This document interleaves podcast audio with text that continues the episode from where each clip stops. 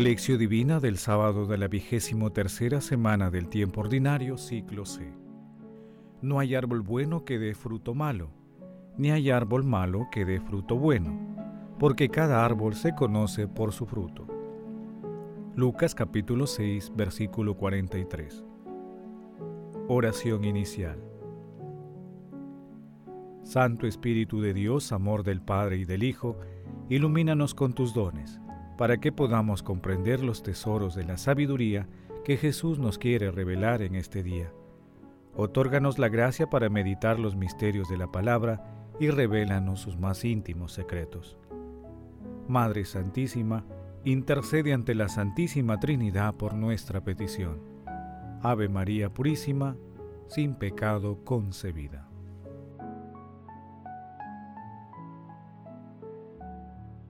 Lectura Lectura del Santo Evangelio según San Lucas, capítulo 6, versículos del 43 al 49. En aquel tiempo, Jesús decía a sus discípulos, No hay árbol bueno que dé fruto malo, ni hay árbol malo que dé fruto bueno, porque cada árbol se conoce por su fruto. No se cosechan higos de las zarzas, ni se vendimian racimos de los espinos el hombre bueno, de la bondad que atesora en su corazón, saca el bien, y el que es malo, de la maldad saca el mal, porque de la abundancia del corazón habla la boca. ¿Por qué me llaman Señor, Señor, y no hacen lo que les digo? El que se acerca a mí, escucha mis palabras y las pone en práctica, les voy a decir a quién se parece se parece a uno que edificaba una casa, cavó profundamente y puso los cimientos sobre roca. Vino una inundación, arremetió el río contra aquella casa y no pudo destruirla, porque estaba sólidamente construida. En cambio, quien escucha la palabra y no la pone en práctica, se parece a uno que edificó una casa sobre tierra, sin cimiento arremetió contra ella el río y enseguida se derrumbó y quedó completamente destruida. Palabra del Señor, gloria a ti, Señor Jesús.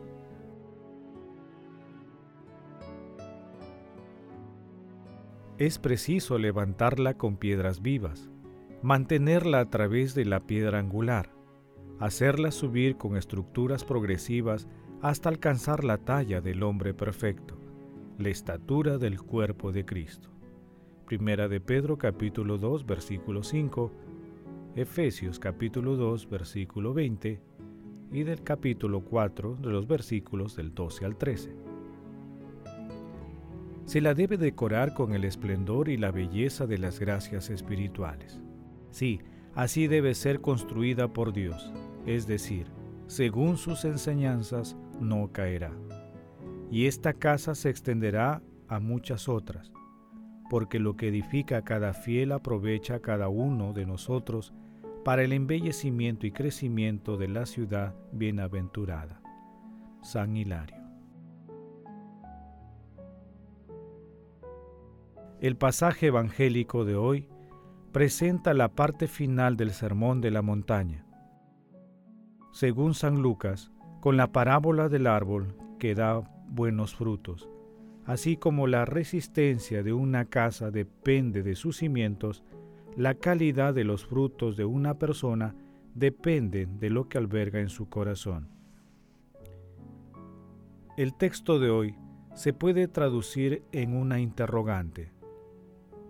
Los valores y creencias que inspiran nuestras acciones y hábitos cotidianos son los mismos que los de Jesús? Esta es la manera de medir la autenticidad de nuestra fe.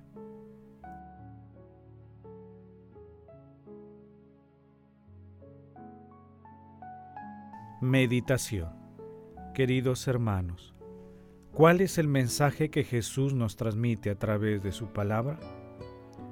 Se entiende también por cimiento de la casa la buena intención en el obrar por el que, porque el que oye con buenos fines cumple firmemente los mandamientos del Señor. Veda el Venerable. Jesús señala que debemos edificar nuestra vida sobre bases firmes, apoyadas en la verdad, el amor y el servicio al prójimo. No basta que reconozcamos a Jesús como nuestro Dios solo de palabra. Es indispensable que creamos en Él, que acudamos al sacramento de la penitencia arrepentidos de nuestros pecados, que vivamos en santidad y nos amemos unos a otros siguiendo sus enseñanzas. Por ello, no construyamos nuestra vida basándonos en la prosperidad y superficialidad mundana. Nuestra roca es Jesucristo, y en Él debemos confiar, y cualquier cosa fuera... Nuestra roca es Jesucristo, y en Él debemos confiar, y cualquier cosa fuera de Cristo es arena. Hermanos, meditando la lectura respondamos, ¿cuál es el sustento o cimiento de nuestra vida? ¿Cuál es el grado de autenticidad de nuestra fe? Para medir la autenticidad de nuestra fe, es vital cumplir los mandamientos del amor a Dios y al prójimo, aplicando las bienaventuranzas en nuestra forma de pensar y en el cotidiano accionar en nuestras familias.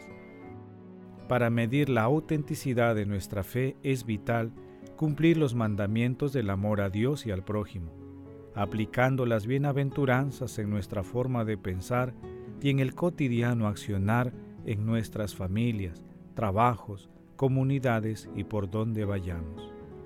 Es la correspondencia entre el deseo del corazón humano por Dios y la gratitud del deseo de Dios por el hombre, que despojándose de su majestad, se hizo uno de nosotros, tal como lo señala el cardenal Tempesta.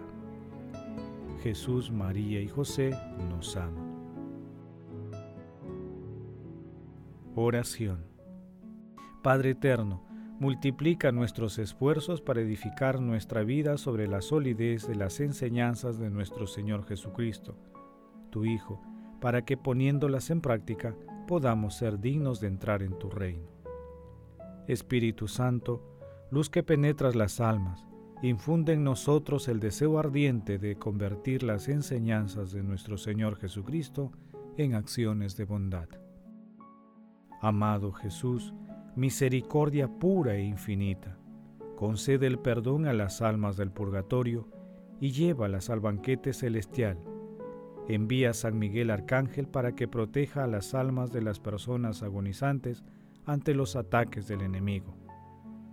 Dulce Madre María, Madre de la Divina Gracia, intercede ante la Santísima Trinidad por nuestras peticiones. Contemplación y acción. Hermanos, contemplemos a nuestro Señor Jesucristo con un texto de Santa Teresa de Calcuta.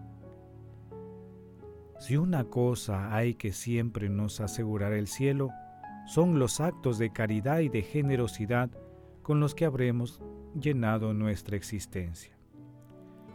¿Acaso sabemos, acaso sabremos jamás cuál es el bien que nos puede acarrear una simple sonrisa? Proclamamos cómo Dios acoge, comprende, perdona. Pero, ¿acaso somos nosotros la prueba viviente de ello? ¿Ven en nuestras vidas que esta acogida, esta comprensión, este perdón son verdaderos? Seamos sinceros en nuestras mutuas relaciones.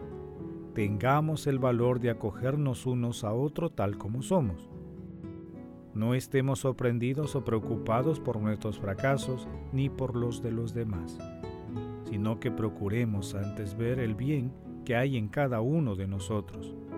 Busquémosle, porque cada uno de nosotros ha sido creado a imagen y semejanza de Dios. No olvidemos que todavía no somos santos, sino que nos esforzamos para llegar a serlo.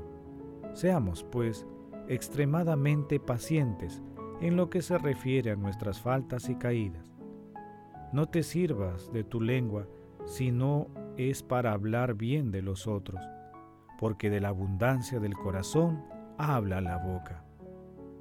es preciso que aquellos cuya misión es dar, tengamos alguna cosa en el corazón antes de poder dar.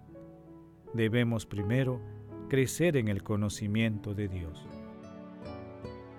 Hermanos, hagamos el compromiso de continuar cimentando nuestra vida sobre las bases firmes de la palabra de Dios y con la ayuda del Espíritu Santo, que la palabra sea una fuente de inspiración para la realización de obras de misericordia.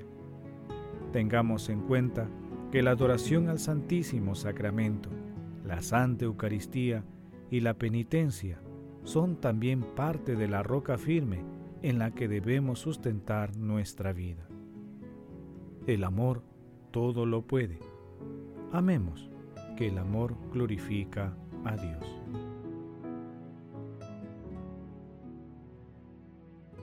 Oración final.